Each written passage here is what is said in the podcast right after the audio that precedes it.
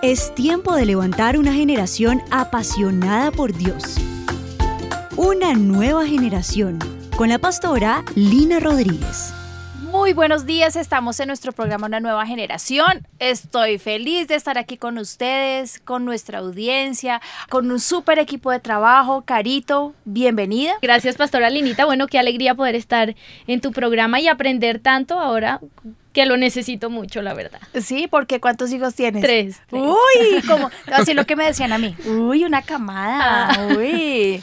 Me le subes un poquitico, por favor.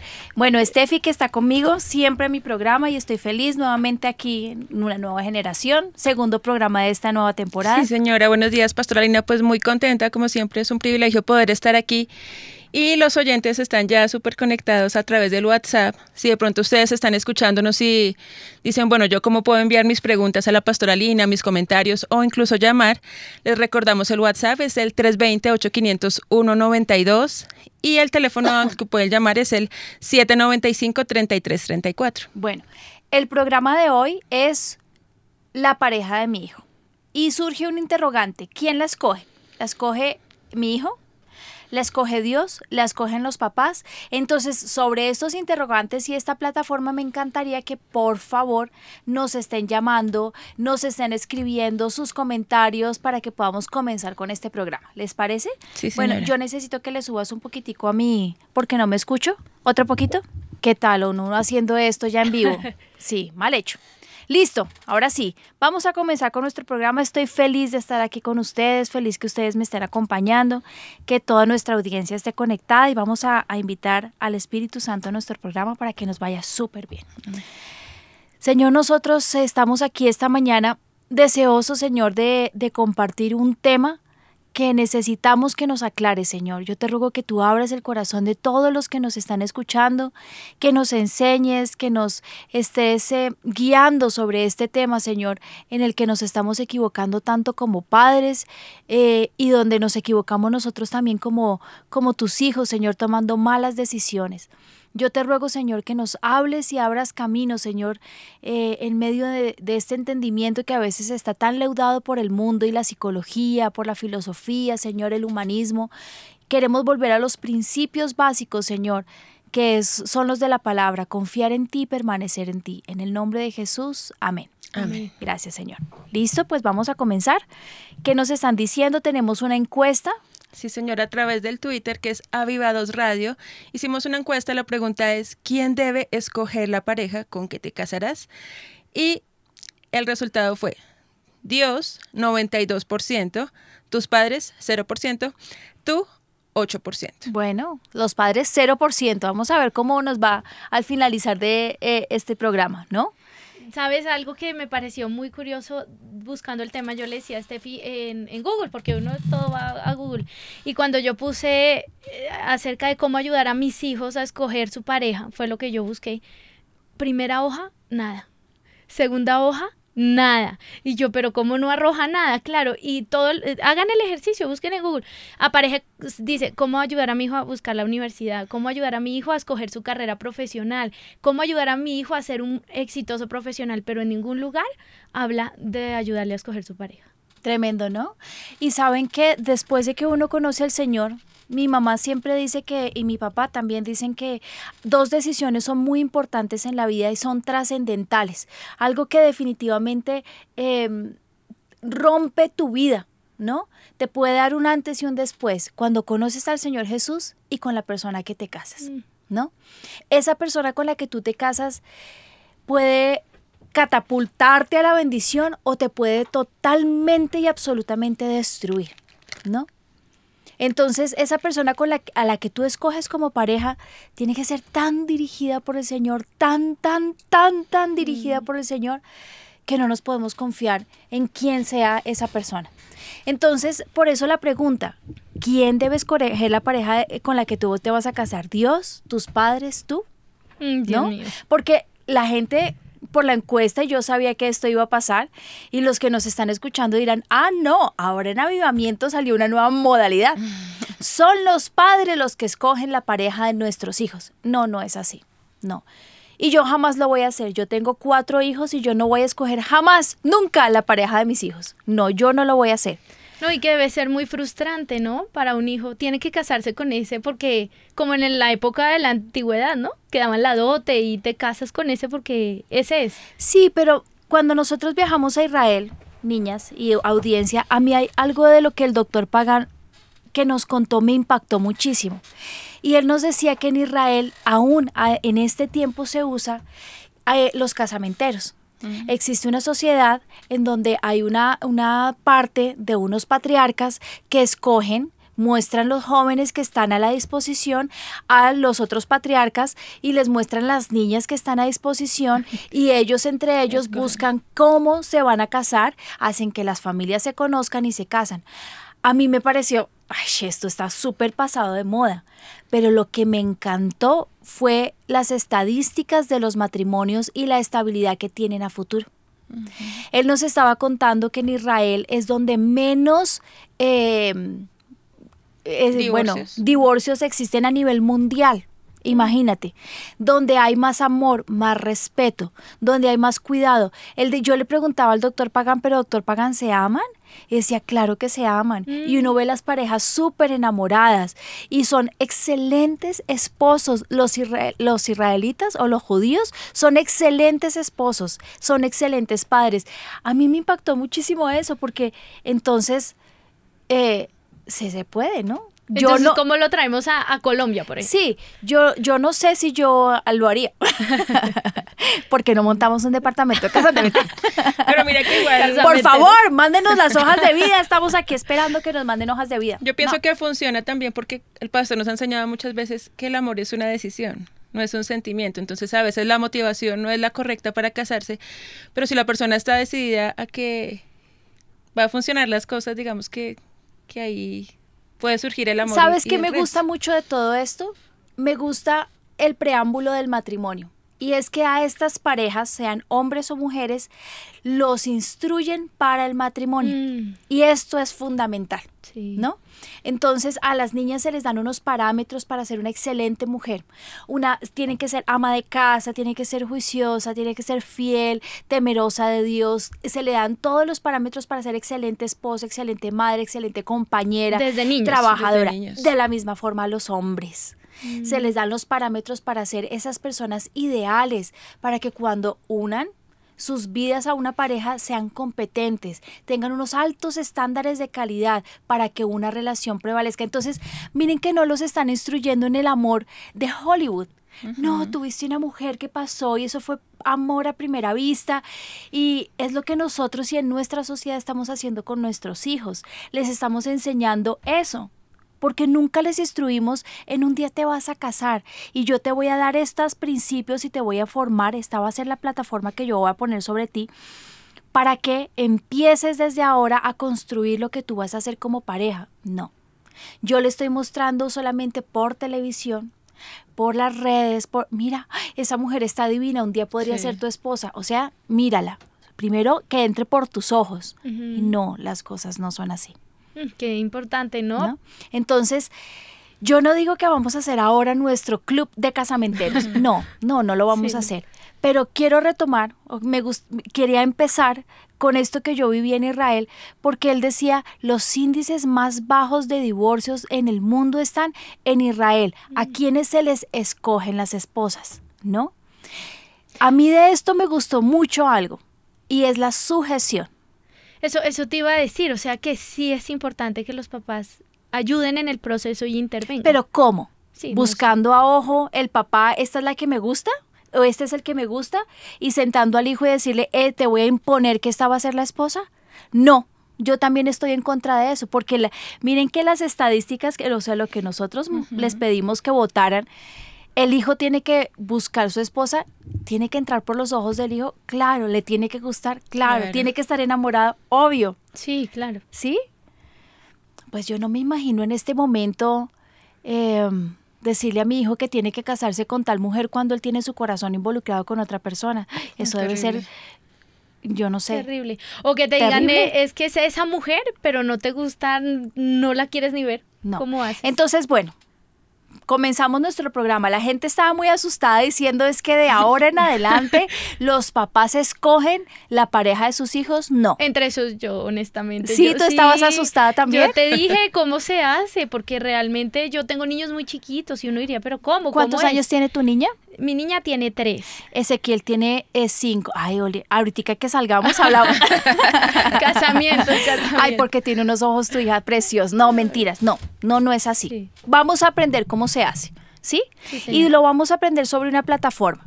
Y aquí yo quiero abrir mi corazón a todos los que me están escuchando. Yo sé que muchos conocen mi historia. Y yo digo, bueno, hombre, uno eh, pasa por la vida por momentos difíciles, no solamente para gozárselos o para derrumbarse en ellos, sino para aprender. Yo soy una mujer divorciada. ¿No? Yo cometí un error en mi adolescencia y conocí un hombre que no era el que Dios quería para mí. Mis papás pusieron señales y las señales no se cumplieron. Y de todas formas, yo me encapriché, yo dije, sí, ese es, ese es, ese es, ese es, y con esa persona me casé. Y después de 15 años me divorcié. Entonces, yo les quiero decir, a mí soy la hija de los pastores de avivamiento y durante un lapso muy grande de tiempo viví en el desierto, durante 15 años por las pésimas decisiones que yo tomé porque eh, a mí nunca me escogieron la pareja ni me dijeron esta persona es con la que tú te vas a casar. Por el contrario, me lo prohibieron, me dijeron que no, me castigaron y sin embargo yo lo hice. ¿No? Pero también les quiero decir que esas malas decisiones traen consecuencias de por vida y son consecuencias con las que yo vivo. Aclaro que lo mejor que me pasó de todo esto fueron mis hijos, que son maravillosos, que eh, son mi, mi, mi soporte, son mi vida, son el amor de mi corazón, pero no solamente yo me equivoqué, estoy segura que la persona con la que yo me casé hoy también está arrepentida de haberse casado conmigo. ¿No? Porque los dos cometimos un error. Yo no voy a decir, no, es que la culpa fue toda de él. No, la culpa también fue mía. Él no debió casarse conmigo. Yo no era la mujer que Dios tenía para él. ¿No? Entonces, dirán, ay, qué desilusión, la pastora Lina se divorció. Sí, yo me divorcié y como yo me divorcié, quiero decirles que yo no quiero que mis hijos cometan los mismos errores. Y si no quiero que cometan los mismos errores, entonces, si yo no aprendo de esto, ¿cuándo voy a aprender? Si yo ya aprendí una lección, ¿por qué no se las puedo enseñar? Claro. ¿Sí? Sí, señor. ¿Les parece? sí. Entonces, si tú conoces a Dios y sabes cómo Él elige, vas a saber elegir y vas a poder estar sujeto a sus padres si ellos también oyen la voz de Dios. Pienso que de los errores más mm, graves que yo cometí es que yo no me uní con mis papás en escoger esa persona para casarme. Entonces eh, la gente me pregunta, ah, entonces los papás escogen la pareja. No, pero pienso que mis papás tenían el oído bien afinado con el Señor y ellos sabían que yo me iba a equivocar y yo no les escuché. Entonces, paso número uno, únete a tus hijos. Y si tú me estás escuchando, hijo, únete, Únete a tus a papás. Mm, tremendo. Únete a tus papás porque te aseguro que bajo la cobertura ahí vas a encontrar bendición. Bueno, entonces Hebreos 11:20 dice, por la fe bendijo Isaac a Jacob y a Esaú, aún respecto a cosas futuras. Me gustó ese- mucho ese versículo, porque lo tienen todo que ver. Sí. Por la fe Sí. los bendijo. Sabes que eso sí, cuando los pastores hablan de bendecir a los hijos, de verdad yo siempre bendigo a mis niños con buenos esposos, digamos a mi niña con un buen esposo, a mis niños con una buena esposa, porque a mí me parece terrible que queden mal casados, yo sé lo grave que puede ser. Entonces, de verdad, son bebés, o sea, muy chiquitos, pero yo ya de verdad empiezo como Señor, bendícelos, bendícelos, que es lo que nos han enseñado los pastores.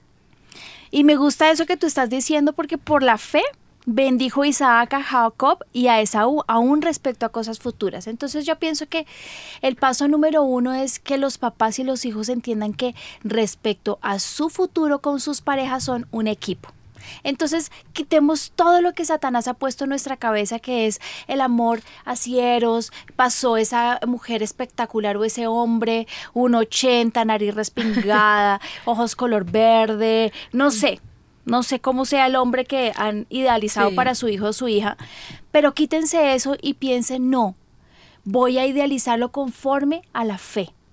Me gustó mucho cómo Juan Sebastián explicó el domingo la fe.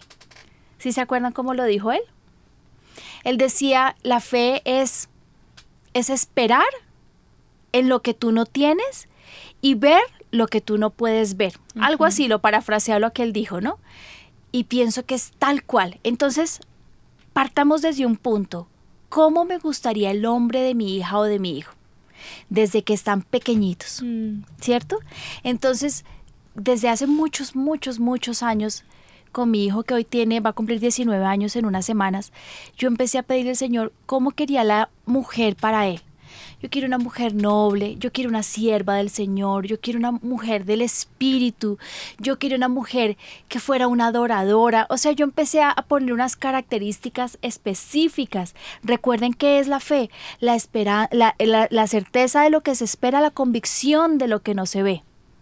Lo que se espera y lo que no se ve. ¿Sí me entienden? Entonces, como no la veo y no la No sé conozco, quién es la puedo idealizar, ¿cierto? Claro. Puedo idealizar ese hombre o esa mujer para mis hijos y yo lo hice de esa forma. Y comencé a idealizarlos. Yo quiero para mi hija un hombre que la proteja, un hombre muy consentidor, un hombre tierno, un hombre amoroso, romántico. Yo quería para mí un cuento de esos de fantasía y a mí me impacta porque eh, lo que he visto en la persona que es hoy su amigo especial es muy así. Sí. Mi hija tiene 16 años y tiene un amigo especial. No tiene novio. Si me está escuchando, no tiene novio.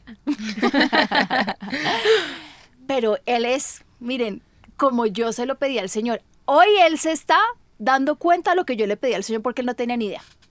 Él no sabe Yo- que tiene esas características. Un romántico, soñador, pero con los pies bien puestos en la tierra, una persona responsable. Y yo empecé a idealizar esas cosas para mis hijos y lo tengo escrito. ¿Cómo quiero esa persona? Porque dice, por la fe bendijo Isaac a Jacob y a Esaú, aún respecto a cosas futuras. Mm, ¿Sí? ¿Le estoy escogiendo la pareja a mi hijo? no. No, pero No. sí estamos orando. No. Y nos preguntaba una oyente, pastoralina, hay una persona, o sea, como que Dios diseñó una que esa es la de, o, y si esa persona, digamos, escoge mal y se casa con otra, o sea, ¿solo hay una o Dios tiene un plan B o cómo funciona esa parte? Dios tiene un plan B. Yo, yo, soy, yo soy la que puede levantar la mano y decir que Dios tiene un plan B. Porque la primera vez me equivoqué. Y la segunda vez estaba tan angustiada de no equivocarme que yo le dije al Señor, yo no lo voy a decidir. Y por eso yo, saben que cuando estábamos haciendo este programa y, y a- antier y ayer que lo leí, yo dije, tengo toda la autoridad para decirlo. Hay veces que hay programas en los que uno ay, se siente como que no, pero yo en este programa Sí. tengo toda la autoridad para decirles, la segunda vez lo hice bien. Yo me, me postré, le dije, Señor, mis papás me reunieron y me dijeron, Lina, es tiempo que te vuelvas a casar. Dije, jamás, yo no me vuelvo a casar, yo no quiero volver a tener esposo, yo estoy feliz como estoy, yo no me quiero casar. Además, los hombres, puntos suspensivos, o sea, yo no quería volver a vivir lo que yo ya había vivido, realmente lo que sufrí ya era suficiente, ¿no? Además, tenía a cuestas tres niños a los que yo tenía que sacar adelante y mi mentalidad número uno, dos, tres, cuatro y hasta el novena, hasta el noventa era mis hijos. Entonces mi papá me dijo, me haces el favor y te vas a orar. Y me fui a orar. Y le dije, Señor, si tú me quieres dar otra pareja, si tú quieres darme un esposo, eh, yo no lo quiero escoger. Yo- de verdad, yo soy tan bruta en escoger pareja, lo he hecho tan mal que yo lo voy a ver por mis ojos y no, yo me voy a equivocar. Señor, te voy a pedir una señal. Y la señal, Señor, que le guste a mis papás. Miren cómo sí se involucra uno de los papás. Así yo, yo no sé, tenía 33 años cuando me volví a casar. Yo ya estaba vieja como para eh, eh, depender nuevamente de mis papás, pero es que la primera vez me equivoqué muy grande, ¿no? Muy, muy, muy feo. Entonces, ¿cómo lo iba a volver a hacer? Mal. Entonces yo le dije, Señor, que sea mi mamá la que lo vea porque yo a ojo no lo voy a ver. Así que yo estaba cerrada. Yo soy el plan, yo sé que existe el plan B y mi mamá se sentó conmigo y me dijo, mi amor, vamos a buscar ese hombre que Dios tiene para ti, pero lo vamos a buscar en oración. ¿Cómo lo quieres? Busca y escribe todas las cosas que tú quieres y yo he escrito cuatro páginas por lado y lado de un cuaderno grande de todo lo que yo quería.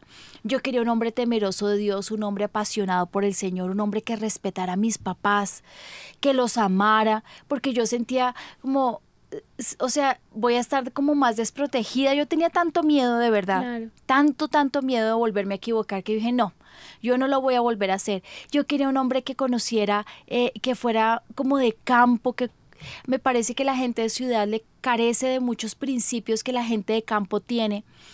Em, y le puse un montón de cosas, señor, yo no quiero un hombre que sea calvo, yo lo quiero con mucho pelo, yo no quiero un hombre que tenga menos de 40 años, yo necesito un hombre que sea de 40 años para arriba, señor, yo quiero un hombre que ya haya tenido un matrimonio y que tenga hijos, porque si no, como, miren, y un montón de cosas, mi mamá leyó y eso y dijo, ¿y dónde vamos a encontrar eso, mamita?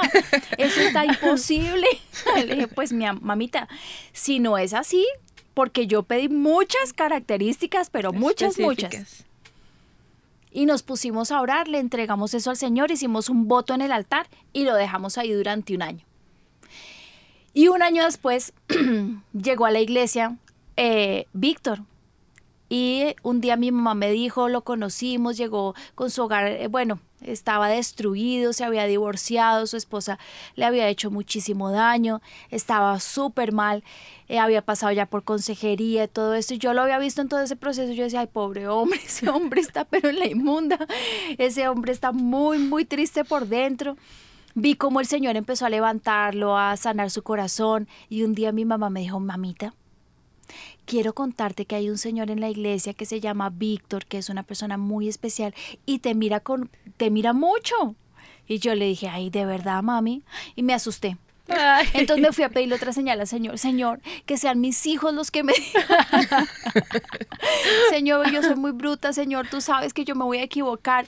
Y un día Benjamín me dijo, mami, Quiero decirte una cosa, hay un señor que se llama Víctor, que es muy amable con nosotros y que te mira mucho. Yo quiero que te sientes a hablar con él. Ay, tremendo, qué belleza. Me asusté otra vez y me fui a orar. Le dije, Señor, no, yo soy muy bruta, vuelve a hablar. otra señal. Señor, dame otra señal. Señor, dale a mi mamá una palabra, un sueño, Señor, dale algo, pero que sea tan contundente y tan trascendental que no, haya, duda. que no quede ni una sola duda. Y el Señor le dio un sueño a mi mamá que algún día se los voy a contar. Espectacular, donde todos quedamos plop. Y entonces, imagínense cómo lo hicimos. Mis papás hablaron con Víctor sin que Víctor y yo nos hubiéramos hablado nunca. ¿Mm? Y mi papá le dijo, quiero que sepas y le preguntó, ¿qué intenciones tienes con mi hija? Y Víctor llevaba un año en la iglesia, pues ¿qué intenciones va a tener? no, pues yo quiero ser su amiga. Mi hija no tiene ni amigas ni amigos. No, pues pastor, yo tengo muy buenas intenciones, le digo. Y comenzamos a ser amigos. Pero esta vez bajo la voluntad del Señor y la cobertura de los pastores. ¿Ustedes creen que es justo que yo me volviera a equivocar? No. No. No.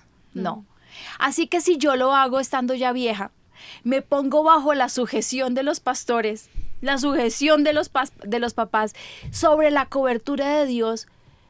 No puede ser así mismo para nuestros hijos para cuando van a conocer su primera pareja, que va a ser la única. ¿Ah? Y mira que lo, es importante porque no es como una imposición de que es este o es este, sino que es una guía de Dios. Dios puede hablarle a los padres, pero también tiene que hablarle al hijo. Pero eh, es la cobertura y esa es la importancia, la cobertura que hay al sujetarse a los padres. Si son papás, como tú decías, que oyen la voz de Dios. Si oyen la voz de Dios, esto se me cerró, pero bueno, cuéntame qué están diciendo en redes mientras busco otra vez mis diapositivas. Sí, señora, mira, está conectada Carolina, ella nos dice, ella está en Chile, dice, Pastora Lina, es tremendo el programa porque la verdad yo siempre tenía carga con mis hijos, ya son adolescentes y se empiezan en esa edad de conocer y, de experimentar y de probar. Y yo no quería que ellos empezaran a tener un novio, otro fracaso y entregar su corazón y salir lastimados, sino que yo sí sueño para ellos eso, una persona que sea la primera y la única para toda su vida. Y pues está allí súper pendiente para tomar todos los tips para Entonces, saber hacerlo. te voy a dar el otro tip. Número tres los padres tenemos una gran responsabilidad de orar por esa persona que compartirá su vida con nuestros hijos, ya que esto puede llevar hacia el éxito, hacia el fracaso de sus vidas. O sea, nosotros no podemos hacernos los locos con nuestros hijos. Ay, Señor, ojalá consiga una persona maravillosa y dejarlo así. No, eso es de votos en el altar, eso es de mm, romper maldiciones por herencia, Señor, rompemos maldiciones si hay divorcio en mi familia, que no haya sido una persona que se divorcie, eh, mm, poner uno, un voto, muchos votos en el altar por las malas cosechas, por las malas siembras, por los malos, por lo que yo haya hecho mal. es que la vida de nuestros hijos no es tan simple. Mm. A veces ay, no sé, yo pienso que la educación de los hijos se nos va como de entre las manos, como se va el agua entre las manos con una simpleza y vemos que nuestros hijos fracasan y vuelven y fracasan y tienen unas vidas destrozadas y, y luego al final de ello decimos, Señor, si yo me hubiera comprometido contigo, si yo te hubiera buscado de verdad, tal vez mis hijos no hubieran cometido estos errores, pero ya cuando están... Pues de hecho, mira, que está otra oyente, ya nos dice, Pastora Lina, mi hijo, él es de la iglesia, claro, está compartiendo con una amiga del colegio, se estiman mucho, no son novios aún, pero como que todo encamina que lo van a hacer, pero ella no es de la iglesia. Dijo, ella ya empezó a ir a la iglesia, él la invitó, dijo, ¿qué debo hacer con esa relación? Como bueno, pues sigue escuchando el programa porque aquí vamos a hablar y el Señor te va a tocar el corazón. Y vas a saber, es yugo desigual, es la mujer que Dios tiene para él, sigo orando por ahí o le digo a mi hijo, no puede ser por ahí y no sé. Sigue escuchando el programa y tú me vas a decir al final qué piensas. Dice Abraham no quería que su hijo Isaac desposara a una cananea. Y aquí mm. vamos a entrar en un punto súper importante. Así que mandó a su siervo Eliezer para que buscara entre el pueblo de Dios una mujer para Isaac entre el pueblo de Dios, ¿no? Entonces, no una cananea y la buscó en el pueblo de Dios, lo ha mandado, ¿no? Y cuando ustedes leen la historia, dice que él tuvo que irse días de camino y buscar una mujer, irse para otra tierra. Eliezer, aunque tenía una serie de requisitos que debía encontrar en la mujer que llevaría de vuelta a su mano, a su amo, oró para recibir la guía que Dios, la guía de Dios en esta importante misión. Y dijo eh, Eliezer. Oh Jehová Dios de mi Señor Abraham, dame, te ruego, el tener hoy un buen encuentro y haz misericordia con mi Señor Abraham. Dice que él hizo como yo. no, yo hice como él. Y pidió señales. Dijo, Señor, yo necesito una mujer, de verdad la mujer que Dios tiene para mí, para mi siervo y para su hijo. Una mujer de Dios, con unas características importantes. Y él puso unas señales. Se fue y pidió al Señor y le dijo, bueno Señor, cuando yo llegue a ese lugar, que esa mujer eh, yo le, le diga, dame de beber, pero ella no solamente me debe beber a mí, sino que le debe beber a mis camellos. Y yo voy a entender que esa es la mujer, que cuando yo vaya a los padres, ella me la dejen traer de una vez. O sea, unas características que me parecen súper, ¿cierto? Súper complicadas, porque si a mí me dicen hoy, vienen aquí y me dicen, oye, eh, tengo el hijo de mi siervo que vive en la porra, ¿no? Sí, en otro país, se quiere casar con tu hija, por favor, déjamela ir. Olvídese. No, jamás. No, nunca. Yo jamás dejaría ir a mi hija para otro país. Y me parece que impresionante, ¿no? Sí. La dejaron ir. Dice, debemos involucrar a Dios pidiendo su guía y dirección, estando siempre prontos a reconocer su intervención. Este hombre vio las características que tenían y dicen que cuando el hijo de Abraham la vio, quedó enamorado. Así que físicamente era preciosa. Mm. ¿No? No era un curre vieja. No, y quería también hacerte de eso mismo una pregunta. O sea, primero, entonces hay que poner señales. Entre esas, por lo que tú nos estás explicando, tiene que ser hija de Dios. Y entre las señales, pues que también le guste a mi hijo o a mi hija, ¿no? Sí. Bueno, yo pienso que con los años nosotros ya como que eso que me guste no me guste es irrelevante, ¿cierto? Pero para los muchachos no. No, sí. Para los muchachos no. Tiene que ser definitivamente que le guste. Yo quiero contarles que mi hijo está de novio con, con la hija de los pastores de Olavarría. Dentro de las características que yo le pedía al Señor para mi hija, para, para la que iba a ser mi nuera, para la esposa de Benjamín o su novia, yo le pedí una mujer que fuera del pueblo de Dios. Impajaritable. ¿Saben qué es impajaritable? O sea, no había opción. Opción. Eso tenía que ser, punto número uno, una mujer de Dios. Tenía que ser una mujer espiritual, porque hay muchas niñas dentro del pueblo de Dios que no son espirituales. Así sean lindas. Así sean espectaculares. Mm. ¿no? Así sean hijas del equipo del ministerio, así sean hijas de, eh, no sé, de, de, mejor dicho, del iluminado. No, tenía que ser una mujer espiritual, una adoradora. Tenía que ser una niña apasionada por la palabra, apasionada por el espíritu, apasionada por la presencia de Dios, apasionada por el avivamiento. Y también les digo yo por qué por el avivamiento, porque obviamente ustedes tienen que entender que nosotros somos hijos de Claro, pastores claro. y yo soy pastora del avivamiento, lo cual mi hijo lo hace pastor dentro del avivamiento. Somos una familia de levitas. Así que la pareja con la que se iba a casar no podría ser una persona que trabajara fuera, una niña maravillosa y muy espiritual, pero que su visión estuviera Fuera en la construcción de un imperio de la moda, ¿no? En Israel, en Sí. Europa, porque, o sea, nada que ver porque mi hijo está aquí y aquí tenía que ser su visión. Así que bajo estas características yo solamente se los presenté al Señor. Pero yo no sabía que alguien estaba orando también porque su hijo, su hija, consiguiera un hombre con unas características específicas así. Así que hace unos años que Benjamín vio a Maite en un congreso. Ellos venían muy seguido y ahí también quiero mostrarles un poco la gente con la que nosotros nos relacionamos como padres. Nosotros tenemos que tener muchísimo cuidado con quién nos estamos relacionando nosotros como papás, porque nuestros hijos se van a enamorar de sus hijos. Mm. Y miren que eso fue lo que le pasó acá, ¿no? Y a su padre. Su padre, un, un hombre que no era, pues eh, era del pueblo de Israel, pero que definitivamente tuvo malas alianzas con otro rey y sus dos hijos se casaron y de ahí viene Jezabel. Entonces miren con quién nosotros como padres nos relacionamos, quiénes son nuestros amigos, cuál es nuestro círculo de amigos, porque de ahí van a salir seguramente también las parejas de nuestros hijos. Y en este círculo que venían los pastores de, de Olavarría de Argentina, venían a, a Colombia, pues Benjamín la vio y, y Maite vio a Benjamín y ahí hubo química. ahí hubo ojos y hubo... Y entonces comenzamos a hablar. Nosotros los padres comenzamos a hablar. Y yo le presenté esto a mis papás. Y el Señor le dio una palabra a mi mamá hace muchos años. Y el Señor le dijo que era la mujer de Dios para Benjamín. Así que ellos eh, me impresiona mucho porque fue muy lindo como ellos comenzaron a preparar a su hija para el matrimonio, siendo una niña de cinco años. Mm. Y a mí esto me ha conmovido muchísimo porque además me, me cimbroneó en la educación que yo le estaba dando a mí, por lo que nosotros sacamos un programa de radio, Cómo Sí, educar cómo nuestras niñas. hijas. Porque ella decía las características que debía tener una hija para poderse casar. Nosotros nunca educamos eso, ¿cierto? Y ella empezó a educar a su hija para el matrimonio y siempre diciéndole te vas a casar con un hombre de Dios, de avivamiento. Y así, hoy son una pareja preciosa. Ella vive en Argentina, Benjamín vive en Colombia. Se hablan todos los días. Bueno, que sea lo que Dios quiera, porque yo tampoco puedo decir en este momento ya está definido, porque no. Es solo decir ellos dos. Ahora, ¿No? antes de que de pronto ellos se vieran y existiera esa química entre ellos, Dios ya te había hablado a ti que, que ella Que podría era ella, no.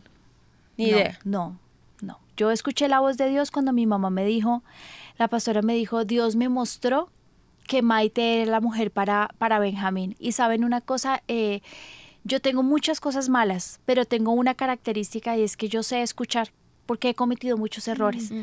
Y soy obediente. Y soy una mujer de fe. Y yo creí. Y empecé a confesar y dije, ah, es esta niña. Señor, la empiezo a bendecir, la bendigo con lo mejor del cielo y de la tierra, la bendijo co- con, Señor, dale esas características que Benjamín necesita para sanar su corazón. Recuerden que Benjamín está en un hogar divorciado y Benjamín tenía unas heridas y yo necesitaba que esa mujer que venía para él también sanara su corazón. Mm. Y les cuento que eso ha sido una bendición. ¿Saben qué me encanta de esta relación? Que hablo con Amorina, la mamá de Maite. Eh, Maite saca lo mejor de Benjamín Ah, qué lindo. y Benjamín saca lo mejor de Maite. Y yo ahí puedo ver la voluntad de Dios perfecta en todas estas cosas. O sea que cuando el uno saca lo malo del otro, porque sacan a veces lo peor todo Puede el tiempo, lo alerta. peor, ¿Tú no crees que una puede ser una alerta. Yo creo que puede ser una alerta cuando vemos nuestros hijos amargados, tristes, eh, frustrados, mal geniados. ¿Será la pareja que Dios tiene para ellos cuando se la pasan angustiados de dónde está su otra pareja, dónde es una niña, no sé, brincona, saltona, demasiado cabrita. coqueta, una cabrita loca, porque es libre, no sé. Está Natalia, Pastora Línea, ella dice, Pastora, ¿qué pasa si yo ya me di cuenta que la persona con la que estoy no era la que Dios tenía para mí, que me equivoqué al tomar esa, eh, esa decisión y ahora ya estoy en la relación, ya estoy casada, pero pues sigo casada, ¿qué puedo hacer? Puedes rogarle al Señor que cambie todas las circunstancias, que Él haga el plan B con tu esposo, con el que tienes ahora, nunca mirando para afuera, ¿no? Porque Dios es el especialista en arreglar lo que está dañado. Sí, Sí. Eh, él es el especialista en que lo que está torcido, Él lo endereza. Él es el especialista en hacer un camino donde no lo hay porque Él es así de maravilloso. Además, Dios es fiel y Dios es bueno. Y si ya tienes tu pareja, te equivocaste, te aseguro que si tú pones esto delante del Señor, Él puede sacar lo mejor dentro de lo peor. Y te puede dar un hombre tal cual como tú lo has soñado. Ese hombre que tienes allá a tu lado, Lo Él lo puede transformar. transformar. Bueno, Dios respondió a la oración de Eliezer, guiándolo hasta Rebeca, quien cumplía con todo lo que él estaba buscando para la esposa del hijo de su amo. No tuvo que forzar las cosas. La familia de Rebeca estuvo de acuerdo en que ella fuera con él. Mm. Isaac la amó apenas la vio y fue esa mujer perfecta para él. Sabes que a mí me impacta mucho todavía más la Biblia porque no solo le gustó, sino la amó. La amó. Y me, y me- me encanta porque él sale corriendo por el campo buscando a la chica. ¿Cuál es? ¿Cuál es? ¡Qué susto que me vayan Sí. a dar la que no era! O y mira una que fea. también en eso que nos dices está como lo que se cumplen como los tres puntos, porque Dios está en, en el asunto respondiendo a la oración de Eliezer, estuvo, no tuvo que formar- forzar las cosas, sino que las dos familias estuvieron de acuerdo. Y también Isaac la amó, o sea, se cumplió como que tanto Dios como los padres como el Y, y mira Isaac que eso, eso me gusta mucho también con la relación de Benjamín y, y- y de Maite. Las dos familias estamos de acuerdo, Sí. ¿sí? Todo ha sido como muy del Señor, pero también han venido momentos difíciles, ¿no? Y es ahí en esos momentos difíciles donde uno dice, Señor, esto es tuyo, donde uno tiene que aferrarse a las A las promesas, promesas, sí. y donde uno tiene que saber, el Señor era el que estaba en control de todo, así que yo voy a permanecer. Lo que no tienen esas relaciones que no está el Señor de por medio. Te pongo un ejemplo, una relación donde Dios no está de acuerdo, donde eh, Él no tenía esa persona para ti. Cuando vienen los momentos de dificultad, ¿a qué te vas a aferrar? ¿A cuál promesa? Cuando Él no estaba A de los acuerdo. ojos bonitos, no. Sí, porque cuáles ojos bonitos si ya te están mirando como un diablo. Sí, claro. ¿Cierto? A las manos dulces cuando te quiere golpear. ¿A qué? ¿No? A la infidelidad a- o a dónde vas a correr. No, nosotros lo primero que tenemos que hacer es involucrar al Señor en medio de la relación. ¿No? Antes de, antes de que haya una relación, yo involucro a Dios, que es lo que el mundo nos está quitando y lo que Satanás nos quiere robar. Y esto quiero que la gente esté muy clara. Antes de tener una relación, yo involucro a Dios en el asunto. Señor, ¿dónde está mi esposa? Y es a eso a lo que yo quiero llamar a los papás. No es que tú busques la esposa para tu hijo, no, no es así. Quítate ese concepto, es le enseñas a tu hijo a buscar la perfecta voluntad de Dios Y a escuchar la voz de y Dios. a escuchar la voz de Dios. Entonces, otro punto importante es, dile a tu hijo, hay una mujer perfecta para ti. Vamos a buscarla con el Señor. Pídele al Señor, pídele tú. Métete en oración, métete en un ayuno, eh, pon un voto en el altar cuando estás llegando a esa- ese momento de la adolescencia entre los 14, 15 y 16 años, cuando empiezan las hormonas a, Sí. alborotarse y todas las niñas son espectaculares y todos los niños son divinos, para que tú calmes tus hormonas y le digas, Señor, ¿cuál es el hombre que tú tienes para mí? Muéstramelo. Déjame saber, porque yo quiero tener mi corazón tranquilo y en paz, que es lo que los adolescentes no tienen. Hace unos días estábamos viendo los, los, las estadísticas de los niños y, y los suicidios. Sí. Y, y creo que fuiste tú, ¿no? O yo no sé quién me mandó las estadísticas y uno de los puntos más importantes porque los niños se están suicidando es porque no tienen unas buenas relaciones eh, amorosas. No tienen bases. Imagínate, un niño de 14 y 15 años conoce el amor de su vida y el amor de su vida se va con otra, no tiene la madurez para sobrellevar este dolor. Y enseñarlos desde pequeñitos a, guardar el corazón. La Biblia dice, sobre toda cosa guardada, guarda el corazón, no hay que Literalmente, literalmente este le rompen el corazón. Y en la casa no hay un acompañamiento. Su solución es el suicidio, totalmente en contra. Imagínate, pero lo que estamos viendo es la falta de acompañamiento de los padres en las relaciones amorosas. Entonces yo quisiera hablar con una, una mujer que estoy buscando una entrevista con ella que su hijo se suicidó porque su novia lo dejó. Si ella él le hubiera gustado estar en el momento en que eh, su muchacho conoció a la niña y si le hubiera dicho si era o no era la pareja ideal y si era la bendición de Dios, su hijo estaría todavía vivo, ¿me entiendes? Y yo creo que sí. Pastora Linita, ya tenemos la comunicación con la pastora Amorina. Imagínate que como mi programa es de chisme, no ah. mentiras, no, mi programa es muy, muy habladito, entonces eh, yo les estaba contando a mi audiencia que mi hijo está de novio con Maite y les estaba contando cómo tú y yo eh, nosotras bueno, ¿y por qué no me cuentas tú cómo fue el proceso con Maite más bien, para que yo no sea de aquí de, Zapa? Cuéntame. Bienvenida a mi programa, Morina. Bueno, eh, bueno, muchas gracias Lina y bueno, a todos los que están ahí en la radio, eh, muchas gracias por esta oportunidad y bueno, sobre todo este programa, Lina, eh, para el mundo entero es de gran, gran bendición y edificación porque el Señor te, usa tremendamente en el área de, la educación, formación de los hijos, eh, las mujeres, así que realmente son de mucha bendición, Lina. Muchísimas gracias. El tema de, bueno, el tema de, Maite eh, surgió hace cuando ella era chiquita todavía, eh, en donde me dieron una palabra ¿sí? Y, yo actué conforme a esa palabra, ¿no es cierto? Eh, me dijeron que esa niña estaba, estaba reservada para el Señor y, ese ha sido mi trabajo desde ese día hasta el día de hoy. Trabajar en su corazón, trabajar en, su vida como, como mujer el día de mañana, eh, el Señor me, ha ayudado a estar al pendiente de todas sus necesidades, como también de todas esas cosas que son necesarias que las aprenda, que, realmente el día de mañana sea para que las aplique cuando ella sea una mujercita, una mujer.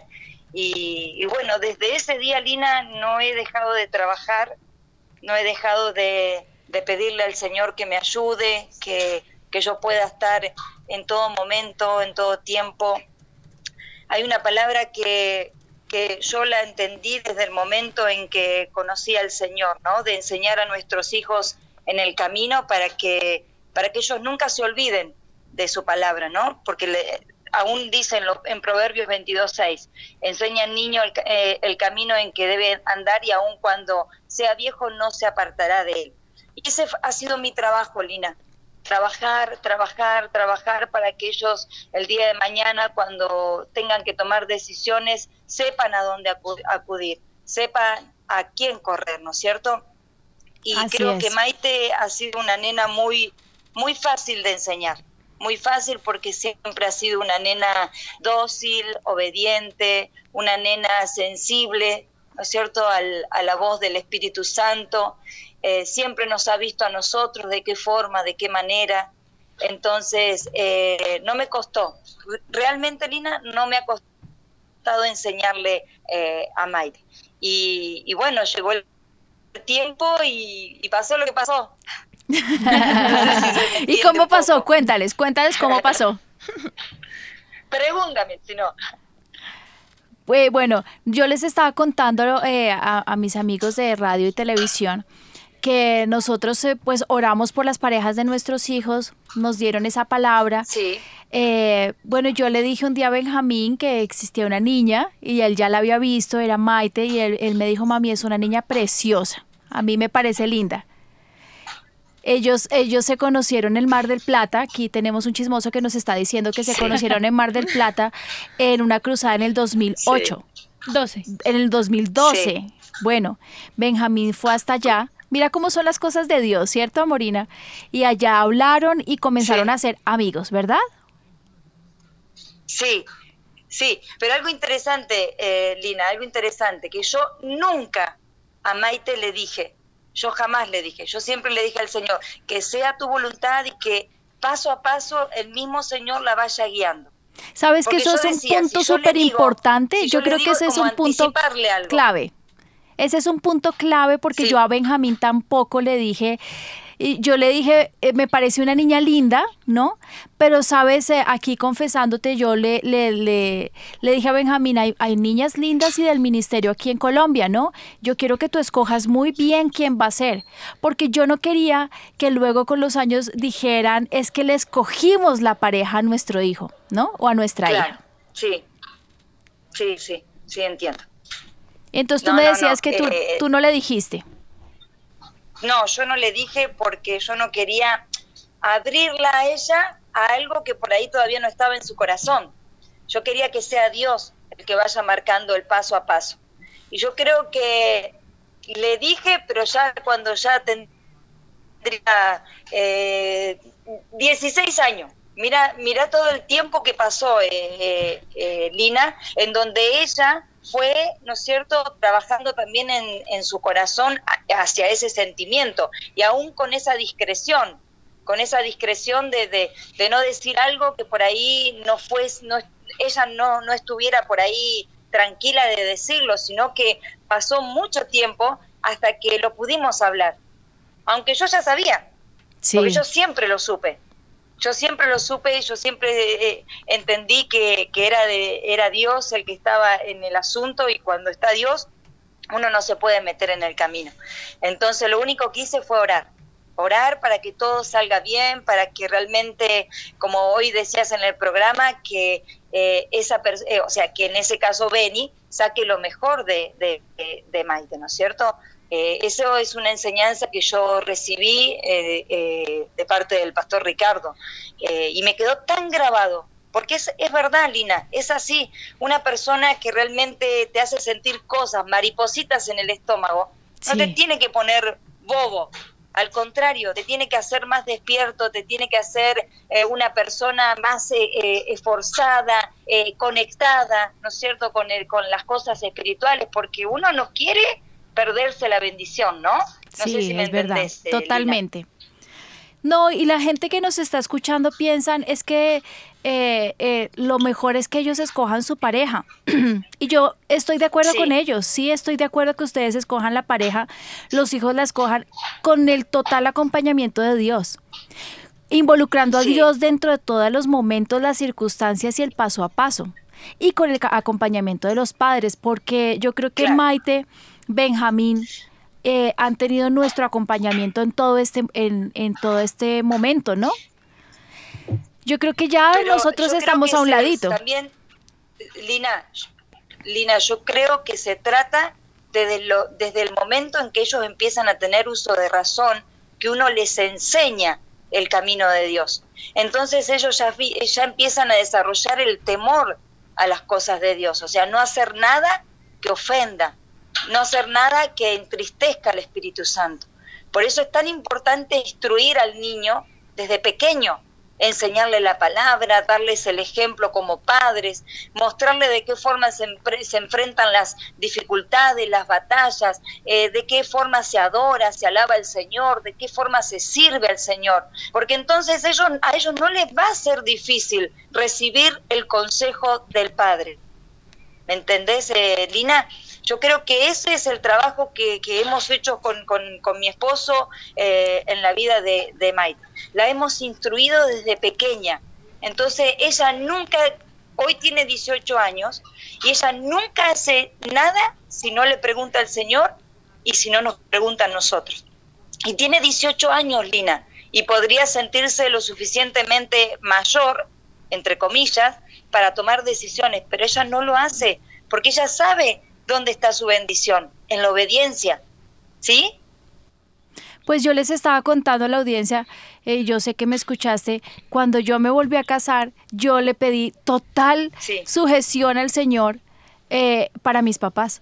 Y es lo que yo quiero que la gente entienda, ¿no? O sea, no es conseguirle la pareja a mi hijo, es que los hijos aprendan a depender de Dios 100%.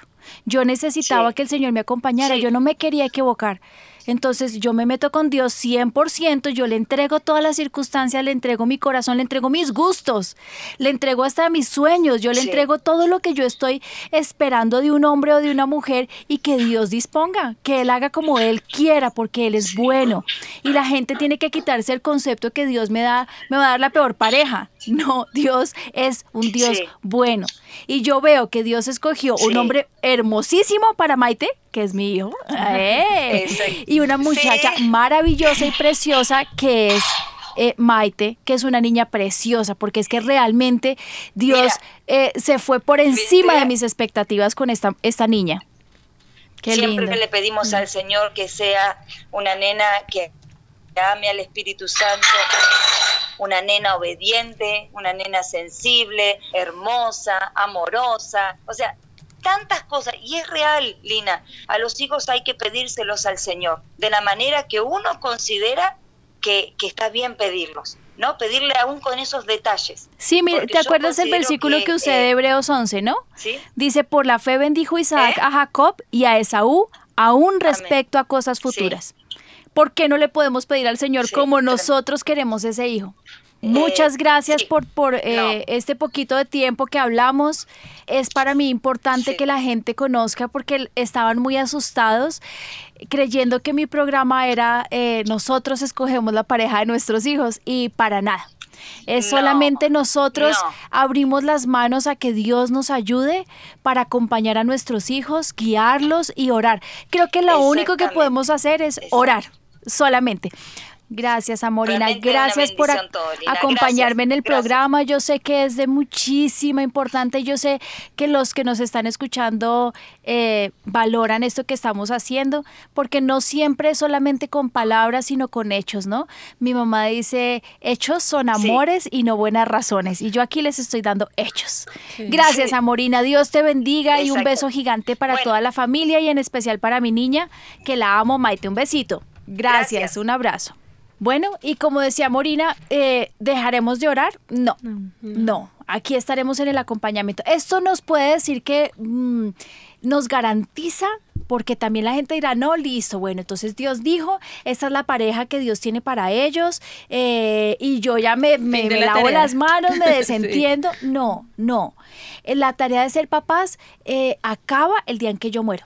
Mm, siempre, sí. No se acaba jamás.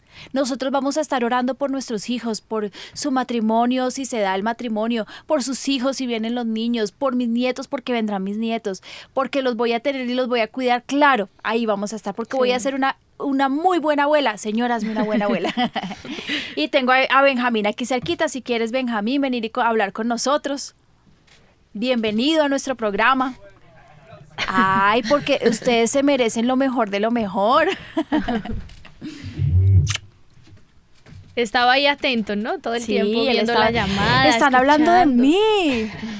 acércalo, mi amor. ¿Qué piensas de todo esto, papito? Eh, no, pues llegué como tarde al programa, pero pues respecto a lo que estaban hablando de que los padres son fundamentales en escoger la pareja para nosotros, eh, para mí nunca fue un problema y por el contrario fue una gran bendición que tanto mi mamá como mis tíos estuvieran presentes en, en esa etapa tan importante para mí y en esa decisión que iba a tomar desde que estaba muy chiquito, pues que conocí a Maite, que yo fui a Argentina en el 2012. Mi tita como que me empezó a, a decir, mira a la niña, conócela, pero pues yo he sido siempre muy tímido y nunca me di a la tarea de conocerla, pero siempre estuvo en mí la certeza de que para mis titos ella era una persona pues correcta y que a mi tita le llamaba la atención porque pues es la que más como que se involucran en esa parte de, nosotros. Entonces, cuando ya eh, pues había crecido y me gustaba Maite y fui a tomar la decisión, tenía la certeza que no le iba a presentar a mis titos a alguien que, que nada que ver y que pues ellos dijeran como no, quién es o no nos, no nos gusta la niña, sino que yo les dije y ellos estaban ya contentos porque a mí me gustaba y yo estaba seguro que pues ellos no tenían ningún problema en, en conocerla. Pero mira que estás tocando un punto súper importante, que es lo que la gente nos eh, estaba muy asustada con el programa ¿Escogemos los papás la pareja de nuestros hijos o la escogen ustedes?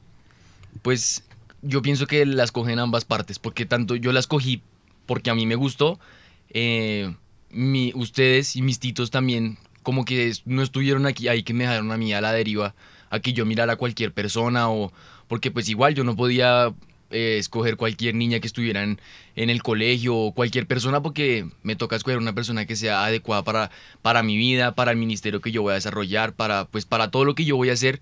Entonces tampoco fue que me dejaron ahí escoger lo que, lo que tú quieras, sino yo por mi parte estaba orando y estaba buscando la persona que a mí me gustaba, pero siempre estaba eh, como mirando la cara de, de, mis titos y la cara de mis papás que fueran a decir como si es la correcta. Entonces, claro, ellos me dejaron pensar a mí que yo había escogido, que fue como para mí fue, yo escogí a Maite, pero eh, ellos estuvieron conmigo todo el tiempo y para mí más importante que me gustara era que mis titos y mis papás aprobaran la persona que yo fuera. Y eso, y, y dense cuenta, y yo quiero contarles del carácter de Benjamín, Benjamín es libre, o sea, eh, yo puedo, libre, libre, pero jamás rebelde. Y en eso tú estás diciendo puntos que son fundamentales en la educación. Tú tocas puntos que yo les estaba diciendo a la audiencia y es enseñarles si tiene que ser una mujer de Dios, tiene que ser una mujer del ministerio, tiene que ser una mujer apasionada y con esas cosas vas creciendo y vas creciendo y lo que tú estás buscando no es una mujer triple mamita, ¿no? 90, 60, 90, sino estás buscando la mujer que Dios tiene para ti. Y eso fue lo que tú escogiste. ¿Mm? Sí, no. O sea, siempre estuve en mí el temor de que yo fuera a fijarme en una persona que no, no pudiera encajar en el ministerio porque, porque desde que nosotros somos chiquitos eh, se nos ha inculcado que el ministerio es para nosotros nuestra vida. Yo, a mí jamás se me pasó por la cabeza pensar en estudiar algo que no fuera a funcionar aquí en la iglesia. Nunca pensé desarrollar mi vida en un lugar que no fuera la iglesia, ni servir a otro a otro ministerio que no fuera este ministerio. Entonces, la persona con la que yo me iba a casar era fundamental en eso y si era una persona que no encajaba en las características que necesitaba la iglesia, pues yo iba a dañar mi vida, iba a dañarla de esa persona también, porque pues tampoco puedo yo traer una persona que se va a sentir incómoda en el lugar al que yo la voy a traer y voy a dañar el propósito y el ministerio que el Señor me iba a entregar. Entonces, como que fue ese temor que todo el tiempo estuvo en mí, que mis titos y mi mamá siempre supieron, supieron llevar, que fue acompañarme, mostrarme, y mi tita eh, pues en su gran sabiduría desde que yo era chiquito, me, como que me estaba dando la seguridad de que Maite era como aceptada a mi familia. Obviamente, pues ella lo veía desde una visión mucho más eh, superior, pero para mí estaba la tranquilidad que yo no, no le iba a embarrar en ese aspecto. ¿Y te gusta? Mucho. ¿De verdad te gusta? Sí, me gusta mucho. ¿Tú la amas? Con todo el corazón. Eso es importante, porque la gente me nos estaba preguntando, ¿y si no les gusta? Sí. Y si, si, es que nosotros no lo escogemos, lo escogen ustedes. Solamente es un acompañamiento y lo dijiste muchas veces y es a eso, ese es el punto clave de este programa. El punto es acompañamiento. Yo no les cojo a la pareja, es acompañamiento. Yo quiero que escuchar, ¿por qué no aprovechan todos los que nos están escuchando y le hacen preguntas a Benjamín? Pues ya teníamos A ver, ¿cuál? Estaba Julio, él estaba aquí en Bogotá, nos decía, sí, ¿qué pasa si de pronto como que se da todo, la familia está de acuerdo, todo, pero no hay ese gusto, esa atracción? Decía, ¿será que a Benny si le gusta Maite? Pues bueno, ya nos dijiste que sí, pero digamos que tú también le podrías aconsejar a él.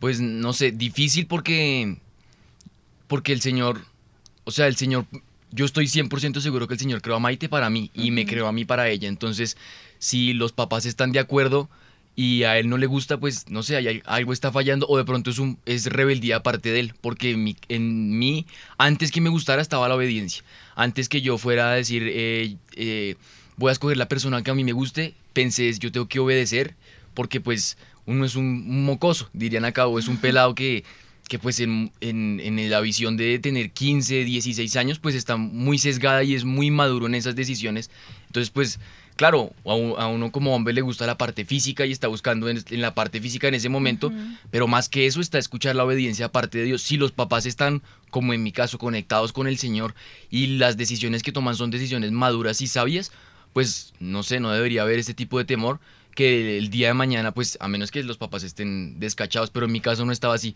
Eh, ellos estaban buscando la persona adecuada para mí y en la obediencia. ¿Cómo se va a descachar una, un papá que está afinado a su oído con Dios? ¿Me entiendes? Si es una persona que está buscando a ojo, ¿no? Porque nosotros tenemos aquí personas en la iglesia y también hago un llamado de atención a las mamás que están buscando a ojo eh, la pareja para su hija, pues hombre, ¿no?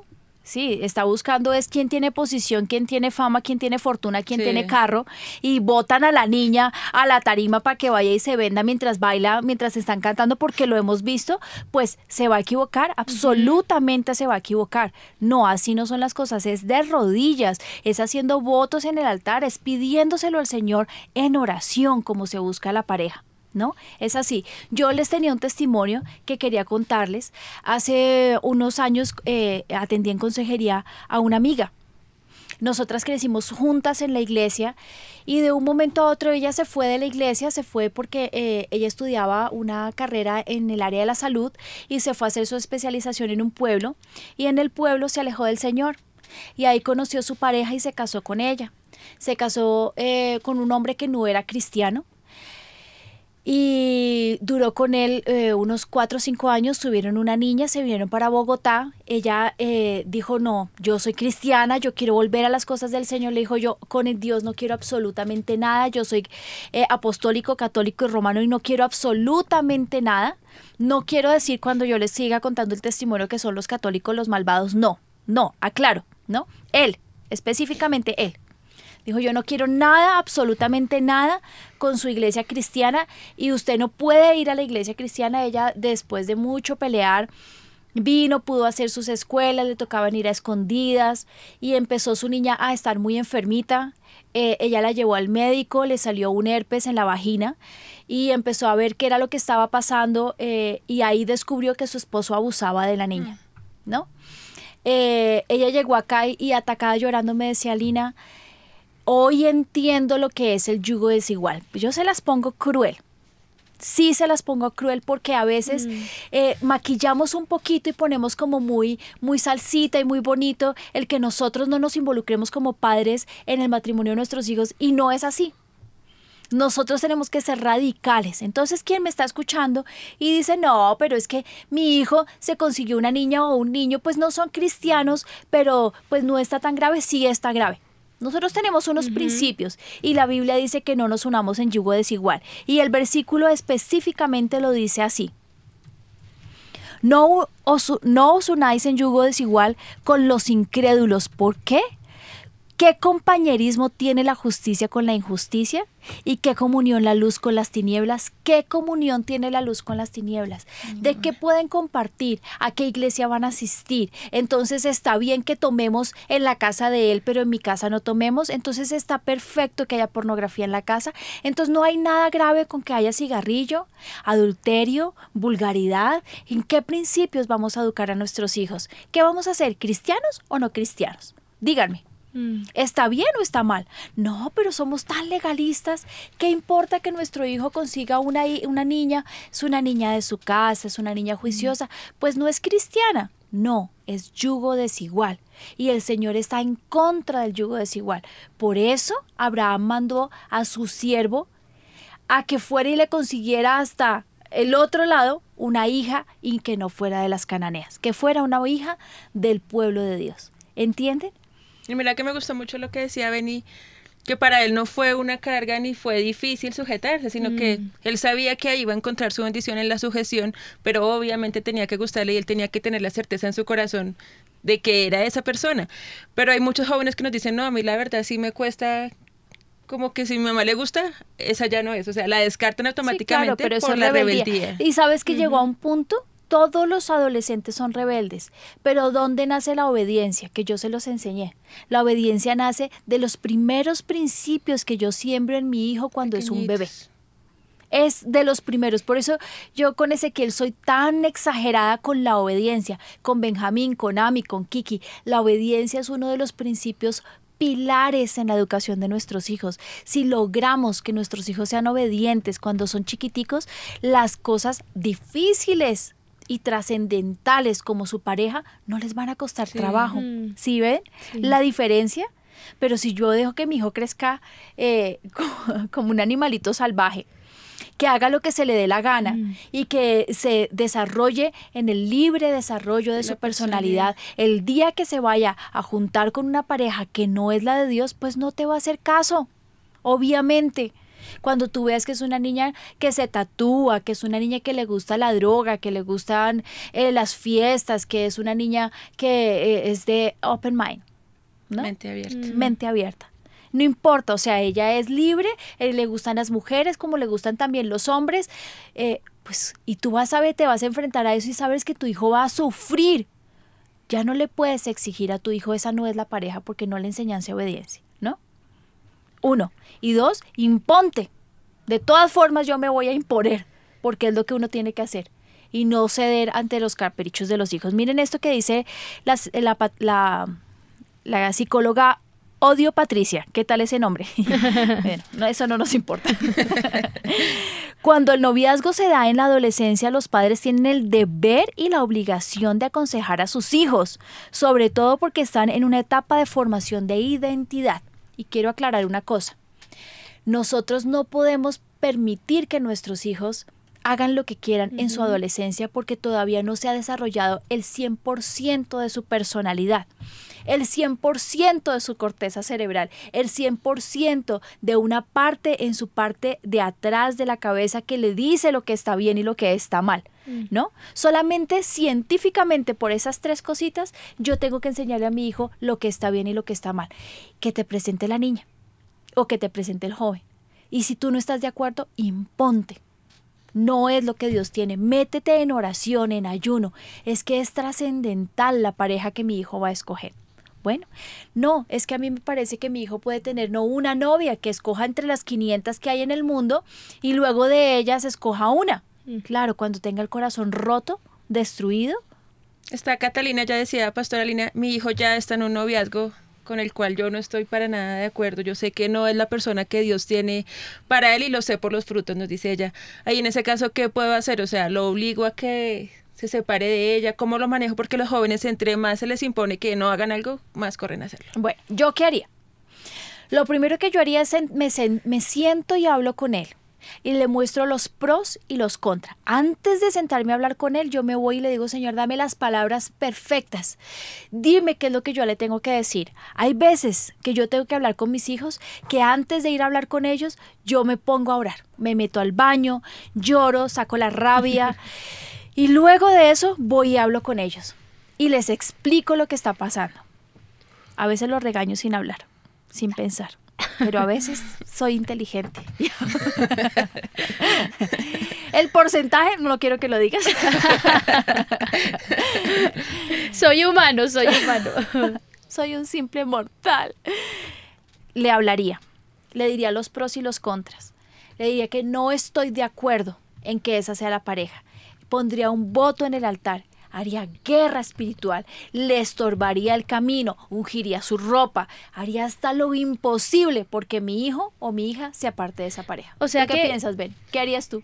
Pues pienso que en primer lugar los papás tienen que clamar al temor de Dios de los hijos, porque si el muchacho está en una posición de rebeldía, lo que los papás le digan pues fácilmente les puede resbalar, no tiene ningún valor si la mamá está de acuerdo o no, entonces tienen que clamar por el temor de Dios sobre la vida de ese muchacho, porque si no, pues para él va a ser irrelevante, lo que decíamos antes, va eh, a fijarse en el, en el aspecto físico de la muchacha y no, o sea, no tiene ninguna importancia el futuro y lo que esa muchacha le puede traer a su vida. Entonces la mamá tiene que explicarle los riesgos que va a traer a la vida y pues si la mamá dice que está no está de acuerdo con las relaciones porque ve cosas que pues obviamente afectan al muchacho o que no tienen nada que ver, lo pues sí, es un riesgo para él, entonces tiene que hacerle caer en cuenta que lo que está haciendo le va a generar pues problemas gravísimos más adelante porque pues uno no está siempre está pensando en el hoy en lo que yo puedo vivir ahorita en, eh, pues en, nunca está pensando en, en el futuro. Entonces claro si él no piensa en el futuro ahorita la muchacha es perfecta pero el día de mañana qué puede traer para su vida si es una niña Y es que los adolescentes nunca piensan en el futuro porque no. tienen el desarrollo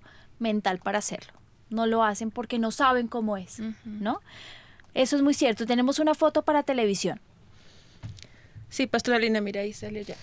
Dice, el volver a la intensa súplica y dependencia de Dios en la selección del el cónyuge, muy bien podría cambiar el detestable promedio de divorcios que en muchos países amenaza traer el colapso del hogar y la familia ordenados por Dios. Abajo dice, el Espíritu nos ayuda a orar, de Robert Brandt y Cenas, y Cenas J. Bickett. Sí, es un libro donde fue tomada esta frase. Y me gusta mucho. Y creo que tiene mucho que ver en lo que estábamos hablando con este joven. Volvamos a la voluntad de Dios. ¿Cuál es la voluntad de Dios? Sorpréndete. ¿A qué edad comienzan los noviazgos? ¿Mm? Perdóname, ¿a qué edad comienza? Los noviazgos. ¿Los noviazgos? Entre los 14 y 15 años. ¿A ustedes les parece que un niño de 14 y 15 No. años tiene la madurez para poder tener una pareja? No. Entonces, dentro de nuestro acompañamiento de nuestros hijos, Mm. lo primero que tenemos que hacer es enseñarle a nuestros hijos qué edad es la edad madura para tener un novio o una novia, ¿no? Yo pienso que mi hija de 16 años todavía no está en edad de tener una novia Un novio. O un novio. Yo un novio. Gracias, Carito. Tú estás en abogada. Sí, claro, Lindy. De tener un novio. Mm, Pienso que no. Y eso que ya están dentro de nuestro, nuestra sociedad está madura, no.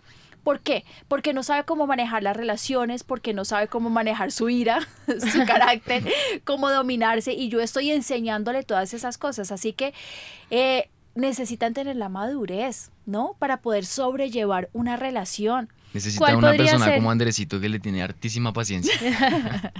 ¿Cuál podría ser la, la edad de promedio? para tener un noviazgo, te- la verdad, pero me van a chuzar. me van a echar ácido. Alrededor de los 18 años.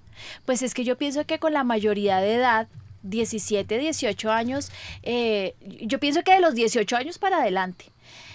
Ay, porque es que sobrellevar una pareja no es tan complicado, no es tan, tan fácil, es Mm. complicado, ¿no?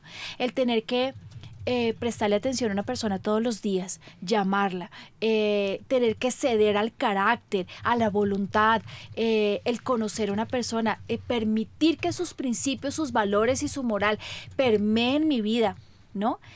Eso es, es algo contundente. ¿Por qué no antes? Porque una persona, una niña o un niño que son muy pequeñitos, pues son demasiado permeables. ¿Saben qué es permeable? Que todo lo, Todo lo penetra. Sí, todo lo lo penetra. pasa. Cualquier cosa que pase le va a hacer una profunda huella. Entonces, antes de los 18 años son demasiado vulnerables y los pueden maltratar, les pueden dañar, pueden dañar sus principios, su moral, su ética, cambiar el, el- el pensamiento que tienen, el camino para donde sus papás lo tenían, ¿no? Perfectamente los pueden sacar del camino del Señor. Formando gigantes. Busca la paz y síguela. Es nuestro de- deber como padres orar por la pareja de nuestros hijos desde que son pequeños, brindarles a ellos las herramientas necesarias. Miren lo que decía Morina, desde que mi hija es una niña pequeña, le estoy dando las herramientas para criarla, para que ella sea perfecta para el hombre de Dios. Cambia totalmente el concepto de la educación. Claro. Porque ¿No? desde pequeña, desde niñas. Y es que en últimas, el futuro de nuestros hijos es tener una pareja, casarse, procrearse y, y seguir adelante. Entonces, cuando el concepto de mi vida es que mi hijo sea feliz, que sea, mi hijo sea libre, que mi hijo haga lo que quiera, que mi hijo conozca el mundo, a ver dónde están los principios, los valores, la claro. moral, la ética, los fundamentos. Por favor, ¿no? Segundo, guarda el corazón. Video. Ay, perdón. Sí, tenemos. Este video del pastor es importantísimo, por favor. Me van a regañar porque se nos está yendo el tiempo. A ver, Las decisiones que tomamos no, no las tomamos por nuestras emociones. Ay, es que es hermoso, es que es, es, es, es increíble. Y, y locamente los veo que se botan en las deudas, en la, porque el viaje, el paseo, el carro, la casa, se endeudan, hacen locuras, se novian solo por las emociones. No. Una persona más madura usa el intelecto y dice, no, espera un momentico, razono, no puedo, si puedo. Pero el cristiano tiene aún el espíritu, va más arriba. Tiene la paz interior. Y aunque los razonamientos digan unas cosas o las emociones, esa paz es un, una alarma, está ahí. Si la paz se va, detente. Para mí la falta de paz es un semáforo en rojo. Si te vas a casar pero no tienes paz, es- semáforo está en rojo. O no es el tiempo o no es la persona. Te puede estar presionando tu pareja. Te puede estar presionando el suegro. te puede estar presionando tus emociones, cualquier otra cosa. Pero si no hay paz, es un semáforo en rojo. Que la paz de Cristo gobierne tu corazón. Busca la paz y síguela. ¿No les parece súper importante la paz? Mm, A mí me preguntaba Juan Sebastián y Ana María, los pastores Juan y Ana, ¿cuándo se van a casar? Y yo siempre respondo lo mismo, cuando Dios quiera, en el momento en que Dios quiera. Si fuera por mí, me gustaría que maduraran más, pero yo quiero que se casen cuando Dios lo diga. Y para ese momento existirá paz, tranquilidad, Dios aparejará todas las cosas. ¿Y yo por qué me voy a preocupar? Dios tiene control de absolutamente todo. Bueno, segundo, guarda el corazón. Algo muy importante es enseñarle a nuestros hijos sobre toda cosa guardada, guarda tu corazón porque de él mana la vida. Entonces, ¿experimenta con 25 mil parejas? No. No, por favor. Yo escuché de un psicólogo cristiano que decía cada ruptura de una relación de los adolescentes eh, resta parte de su corazón y de su alma. Entonces, si tiene 70 relaciones, ¿cuánta alma y cuánto corazón les puede quedar? ¿No? Además, quiero que sepan que aunque son novios, sea solamente una relación de noviazgo, cada ruptura es un divorcio. Lo que uno siente en el divorcio de su pareja después de 15 años de separado es exactamente lo mismo que siente un niño cuando se separa de su novia que lleva 7 meses. Es un divorcio y eso es un duelo. Un duelo. sí. Bueno. Eh, tenemos una foto. Dice, la soltería es un regalo de parte de Dios. Debemos aprovechar este momento para invertir nuestro tiempo en la búsqueda de Dios y evitar relaciones a corto plazo. Quiero que les enseñen a nuestros hijos que el tiempo en que están solteros es el tiempo en que Dios los prepara para esa pareja ideal. Y me gustó mucho esta foto, Steffi.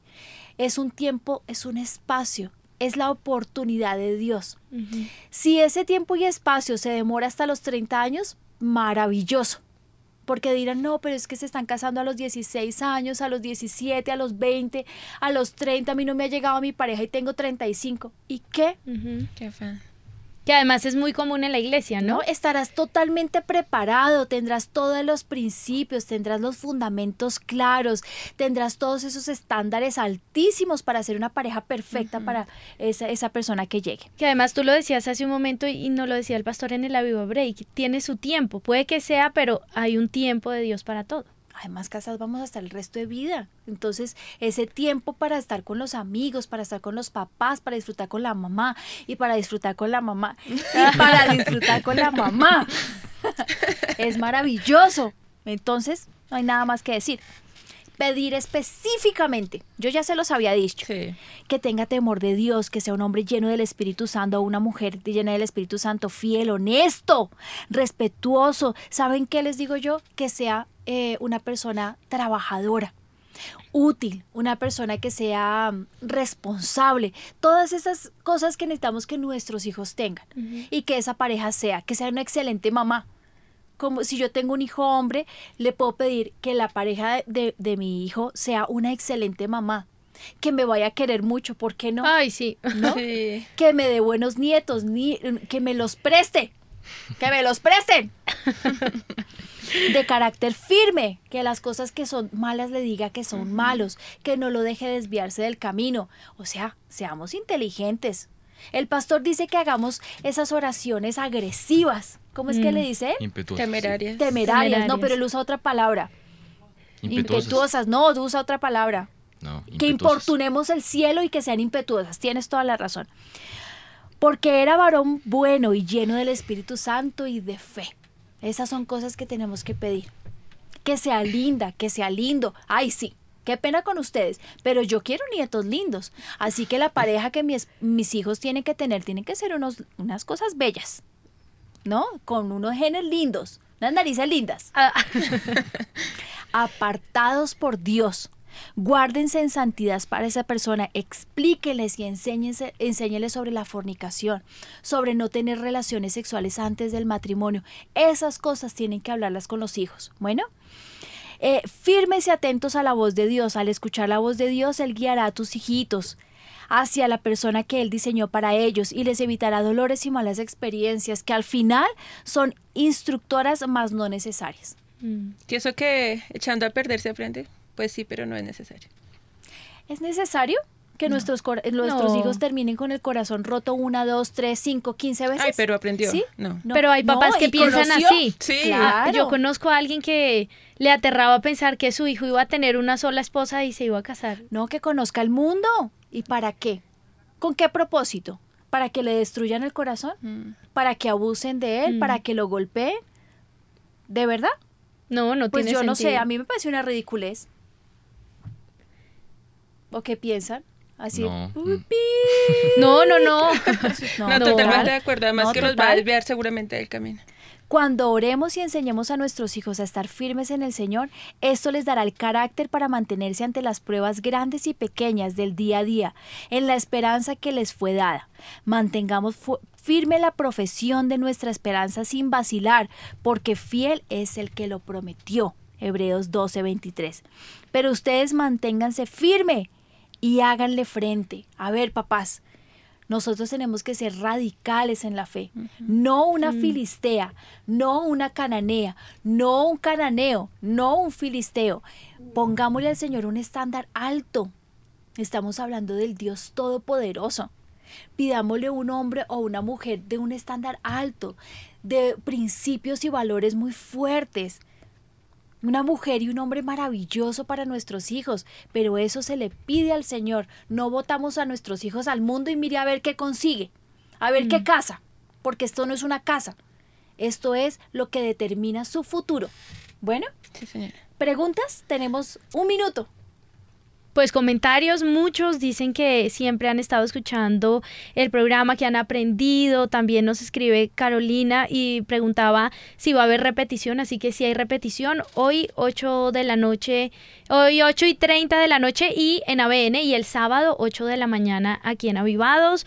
También pues dicen que siempre escuchan el programa, que te dan bendiciones, crecen mucho las personas, dicen gloria a Dios por eso. Eh, también dicen qué gran tema, he estado muy muy atento, eh, ahí disfrutando todos de Avivados. Tú me estás leyendo por Instagram. Por Instagram. es- mi Instagram es avivamiento.lina, Sí, señora. si me quieren seguir por ahí. Y si no, Haciéndose propaganda. A través del WhatsApp. El WhatsApp es 328-500-192. Está Andrea. Ella nos preguntaba, Pastora Lina, eh, ¿qué hacer en el caso de que nuestros hijos... Oh, no, mentiras. O sea, ella es hija, dice, en el caso de que mis papás no están de acuerdo con una relación que yo ya tengo, que yo sé que fue dada por Dios, que sé que Dios me dio una palabra, nos ha hablado a los dos. La familia de él sí está de acuerdo, pero mi mamá se opone completamente y no estoy tan segura, dice ella, que tanto ella sí está escuchando la voz de Dios o no. ¿Debo sujetarme o no? Pues yo pienso que tienes que, es que las cosas no siempre son fáciles. Mm, Sabes que cuando nosotros, eh, eh, cuando yo conocí a Víctor, mi mamá dijo sí y mi papá dijo no, rotundo no. Pero mi papá es un hombre que oye la voz de Dios, se fue a orar y el Señor le dijo sí, es mi hijo, lo traje para que tú lo protegieras. Imagínate. Mm. Eso fue lo que Dios le dijo a mi papá. Yo pienso que todas, ¿y sabes qué me dijo a mí el Señor? Me dijo, estad quieta y conoced que yo soy Dios. Esa fue la palabra que Dios me dijo.